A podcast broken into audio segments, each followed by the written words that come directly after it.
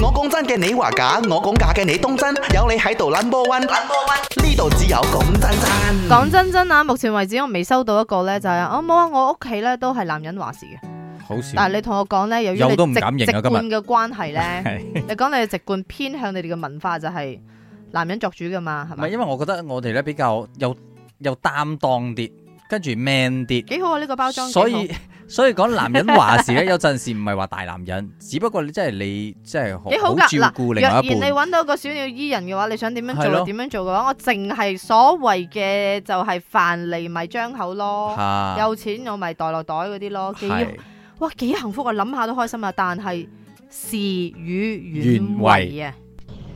嗨，Mike 你好，你好，我我屋企嘅情情況比較特別啲哦係嘅，啊通常人哋都係阿媽話事嘅，哦但係我屋企咧係我阿爸話事嘅。幾好。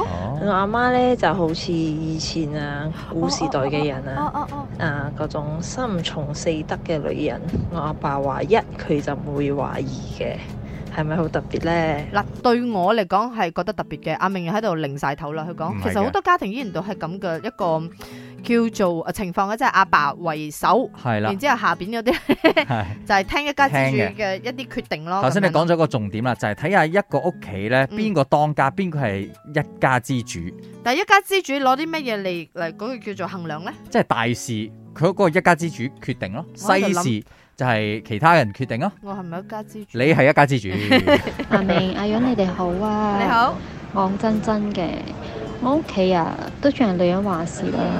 其實唔係個老公冇得話事，係佢根本唔想話事。